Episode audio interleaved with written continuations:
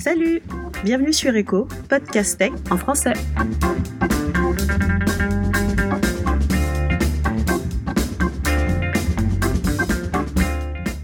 Bonjour à tous, nous sommes aujourd'hui avec Grégoire. Bonjour Grégoire. Bonjour Mathieu. Est-ce que tu peux te présenter, nous parler un peu de ton parcours? Euh, donc je m'appelle Grégoire Pinault, je travaille actuellement chez Joli Code depuis juillet 2017.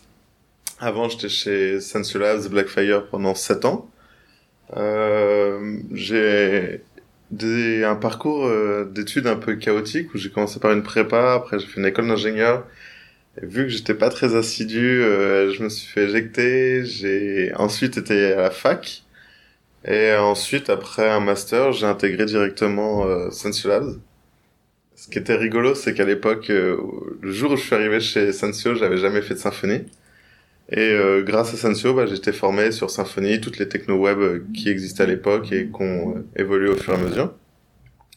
Assez rapidement, j'ai rejoint ce qu'on appelle le pôle produit de Sensio, c'est-à-dire travailler sur Sensio Apps Connect, maintenant ça s'appelle Symfony Connect, Sensio Apps Insight, maintenant ça s'appelle Symfony Insight et Blackfire. Et au bout de sept ans, bien que j'avais adoré travailler dans cette entreprise, j'avais envie un peu de changer d'air, changer de, de, de, de lieu de travail, etc., de me enfin, de rapprocher un peu mon travail de chez moi. C'est pour ça que je suis arrivé à, à Joli Code. Et maintenant, je suis depuis un an et demi. Ça se passe très bien. Et tu t'y plais euh? Beaucoup. Une super ambiance de travail. Les projets sont sympas. Les collègues sont très sympas. C'est parfait.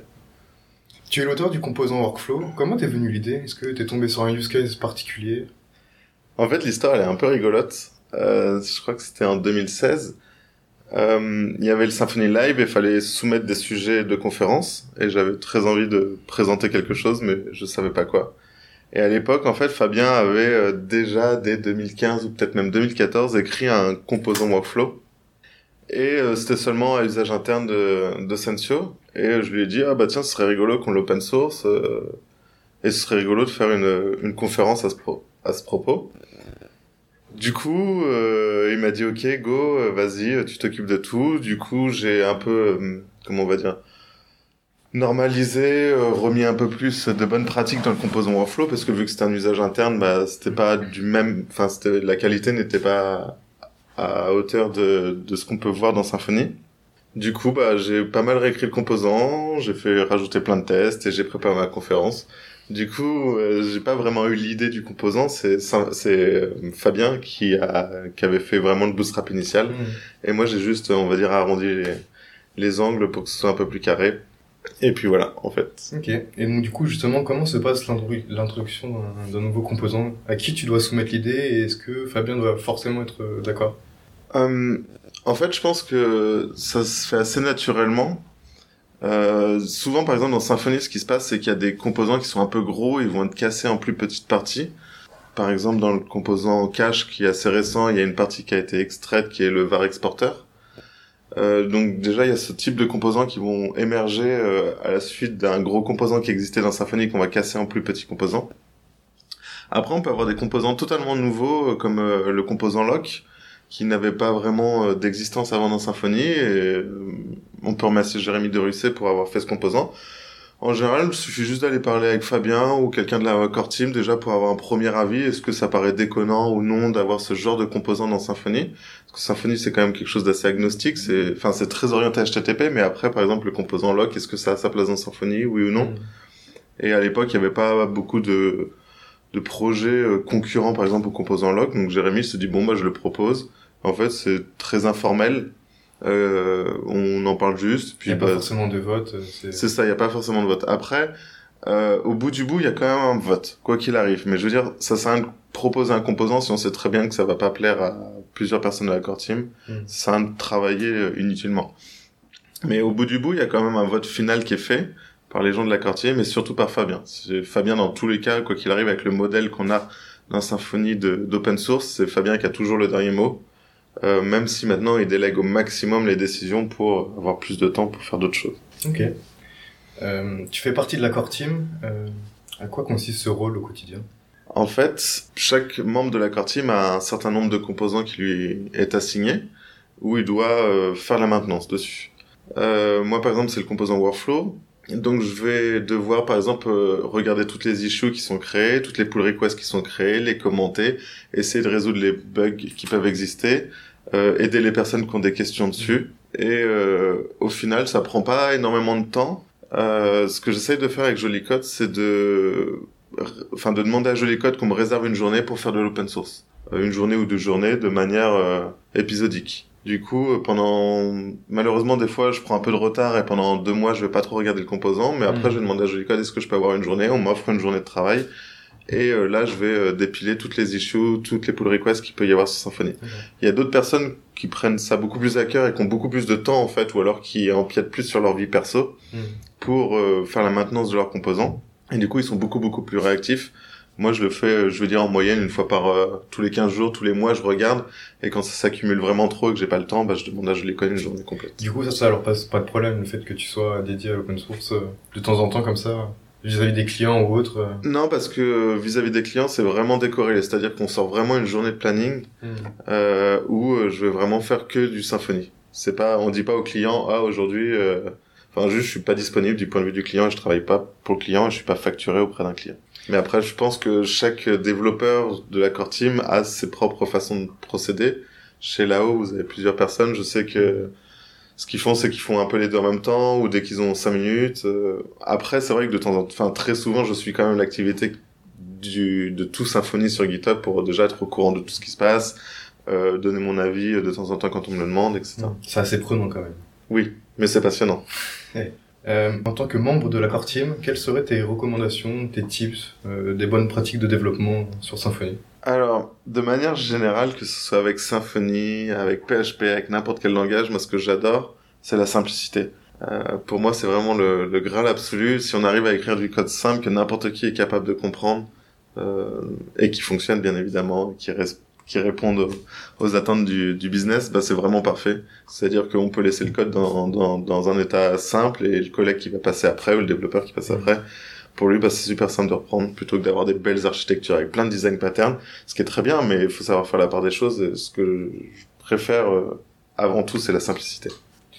euh, T'as fait pas mal de posts euh, récemment sur la sécurité des formes. Euh, Est-ce que tu peux nous en parler un peu plus? Ouais, c'était. euh, J'avais déjà fait ça, euh, ce système de, de formulaire plus la sécurité euh, dans le projet Blackfire, et j'avais trouvé ça assez intéressant et j'avais trouvé très peu de docs ou très peu d'articles de blog qui en parlaient de comment brancher la sécurité dans les formulaires.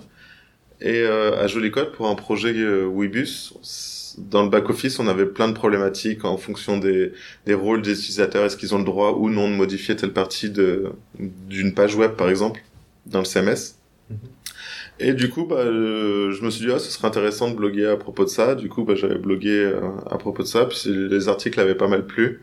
Et on m'avait proposé de, faire deux, petites conférences à ce sujet-là. Et voilà, je trouvais ça intéressant de partager les connaissances et partager un peu les découvertes qu'on peut faire. Euh, Est-ce que le fait de mettre de la sécurité dans les formulaires euh, introduit un couplage fort entre ta logique métier et, et ton form Oui, tout à fait. Mais dans la mesure où les règles métiers vont être que euh, une personne qui a le rôle euh, rédacteur, par exemple, n'a pas le droit de modifier le titre d'un article, euh, ça c'est une règle métier forte et du coup c'est-à-dire qu'à un moment donné dans notre formulaire on veut avoir cette règle métier forte et du coup on veut avoir du couplage entre la sécurité et le formulaire. Donc oui il y a du couplage, mais euh, comme j'aime beaucoup la simplicité, j'ai pas envie de monter une architecture compliquée pour arriver à amener du découplage entre le formulaire, la sécurité, avoir un espèce de bridge entre les deux. Bah, du coup, je préfère mettre la sécurité directement dans les formulaires et simplifier beaucoup plus le code. Euh, On va parler du sujet bouillant du moment, PHP Fig. Euh, déjà, avant de commencer, est-ce que tu pourrais rappeler ce qu'est PHP Fig? PHP Fig, donc c'est le framework Interoperability Group. Donc c'est euh, un groupe de travail qui a pour but de amener énormément d'interopérabilité entre les différentes bibliothèques, librairies, frameworks euh, en PHP. Historiquement, ça a débuté, il me semble, avec PSR0, qui est une norme d'autoloader, ce qui a amené énormément de, de bonnes choses dans PHP. À l'époque, chaque projet pouvait avoir son autoloader avec ses fonctions bien spécifiques pour charger les classes, et PSR0, en même temps, Composer a vraiment tout mis à plat en disant, voilà, c'est comme ça qu'on va fonctionner en PHP, et du coup, maintenant, d'un projet à l'autre, ça fonctionne de la même façon pour charger les classes. Donc PSR1 et PSR4, qui est l'évolution de... Euh, pardon, PSR0 et PSR4 qui est l'évolution de PSR0, ont amené un bien fou dans l'écosystème PHP.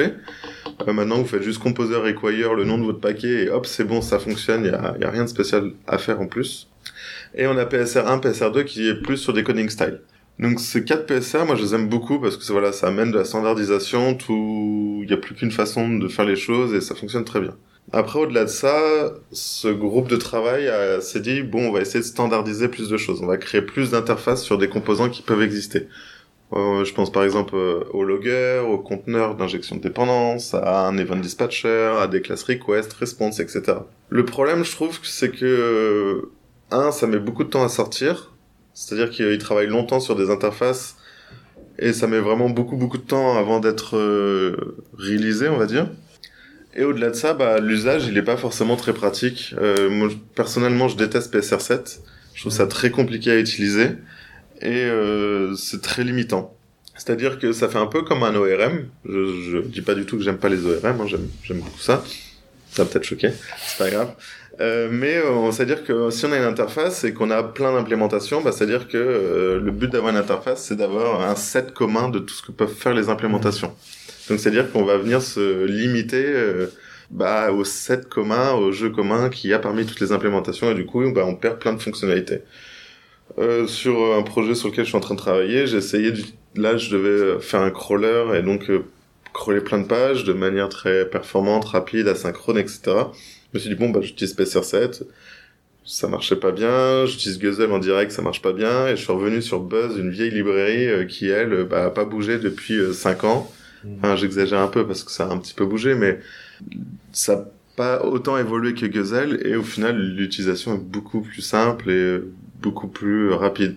Du coup, le sujet chaud pour ceux qui n'étaient peut-être pas au courant, c'est que Symfony est en train de sortir du framework, enfin du FIG, et euh, bah, beaucoup de gens ne comprennent pas trop euh, cette position-là. J'imagine que tu es assez favorable bah ouais, parce que je trouve, en fait, euh, ce genre de groupe, j'ai l'impression, en tout cas vu, de l'extérieur, parce que je suis pas trop, je suis pas trop fait de tout ce qui se passe, mais on m'explique quand même, et on en parle beaucoup dans la core team. Bah, c'est beaucoup de gens qui euh, qui grattent du papier, qui réfléchissent, mais au final, euh, c'est pas des gens qui ont déjà des librairies existantes, euh, qui essayent de de normaliser. Donc en fait, maintenant, ça ressemble plus à un, à un groupe de travail qui préfère inventer un nouveau framework plutôt que d'essayer d'unir tous les frameworks qui sont existants.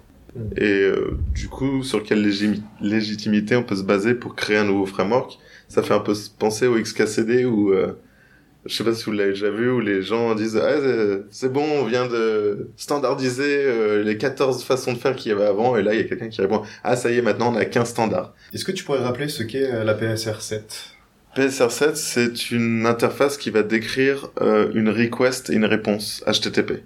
Euh, que ce soit une requête que vous pouvez recevoir depuis euh, depuis PHP ou alors une requête que vous allez pouvoir envoyer depuis PHP sur une API. Que penses-tu de l'arrivée des deux derniers composants, Panther et Mercure? Bah déjà, je vais expliquer ce qu'est Panther. Panther, c'est un framework euh, qui va, un framework ou un composant qui va servir à tester vos pages web, à tester ou à crawler des pages web. Dans Symfony, on avait déjà un web test case, mais ce web test case était un peu simple dans la mesure où euh, ça faisait pas des appels via un vrai navigateur, donc le JS n'était pas exécuté. C'est très pratique pour tester par exemple des API ou tester des pages rendues avec Twig, mais dès qu'on a un peu de JavaScript, par exemple une SPA, euh, Single Page Application, eh bien on va pas du tout être capable de la tester fonctionnellement. Panther en fait va respecter la même API. En fait, Panther va utiliser le DOM crawler, va utiliser euh, le CSS selector, etc. Mais sauf qu'au lieu d'interroger directement le kernel de Symfony, il va interroger un browser. Euh, par exemple, Chrome Headless. Et du coup, j'aime beaucoup ce composant parce que ça permet très facilement, avec des API qu'on connaît déjà, c'est ça la partie qui est importante à mon sens, c'est qu'on connaît déjà les API, on sait déjà les utiliser, pour aller tester une page web, sauf que ce coup-ci, elle est, elle est rendue par un vrai browser.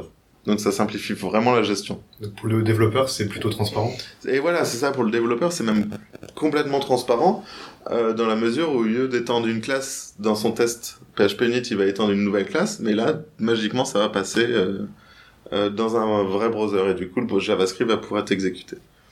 De la même façon, il y a quelques, il y a un an, je crois, j'avais essayé de crawler un site web qui était, euh, on va dire, assez mal fait pour la recherche, et je voulais automatiquement extraire toutes les informations, stocker ça dans un Elasticsearch, et moi après me faire mes petites facettes. Euh, c'est, en gros, c'était un site qui faisait des, des offres de voyage. Et du coup, à l'époque, j'avais essayé avec plein de langages différents, que ce soit en Go, en Python, en JS. Et à chaque fois, j'étais pas très à l'aise euh, avec leurs API. Il fallait que je réapprenne plein de choses. Et du coup, quand c'est sorti Panther, j'avais testé, j'avais trouvé ça vraiment cool parce que c'était exactement comme je faisais dans mes tests PHP Unit ou avec Goot euh, qui permet de Goot c'est un scrapper euh, web en PHP qui utilise de la même façon DOM crawler, CSS selector, etc. Et du coup, on a toute la même API, sauf qu'on passe dans un web browser et ça c'est vraiment super pratique. Par rapport à Mercure, euh, Mercure, je trouve ça super intéressant. Euh, cependant, tu parlais de deux nouveaux composants. Mercure, c'est pas encore un composant Symfony. À venir. Euh, c'est la pull request est ouverte en effet, mais je. C'est en discussion. C'est en discussion, c'est ça. Je, je n'engage que moi, mais à mon avis, ce sera pas mergé tout de suite. Euh, déjà parce que dans Symfony, on aime ce qui est stable, on aime ce qui est des standards. Euh, si on prend HTTP Foundation, c'est basé sur HTTP. Euh, à chaque fois, on est basé sur des standards qui existent, ou en tout cas, on essaye de l'être. Et Mercure, en fait, c'est encore en alpha. Euh, et du coup, ça ne sera peut-être pas tout de suite dans Symfony. Pour faire un résumé très rapide de ce qu'est Mercure, Mercure, c'est un composant dans votre application qui va être capable d'envoyer des notifications à des clients en temps réel. C'est-à-dire que par exemple, vous avez un back-office, et un utilisateur va créer un, nouvel article, bah, tous les autres utilisateurs qui sont connectés à ce même back-office vont voir le nouvel article apparaître dans leur back-office. L'idée est très bonne, et je trouve ça très intéressant d'avoir euh, euh, créé quelque chose voilà, qui, est, qui est simple à mettre en place, qui est simple d'utilisation, et euh, bah, j'ai hâte de voir ce que ça va, ce que ça va devenir. Ok. Et pour conclure, est-ce que tu aurais une petite anecdote à nous raconter? Euh, une petite anecdote, ouais.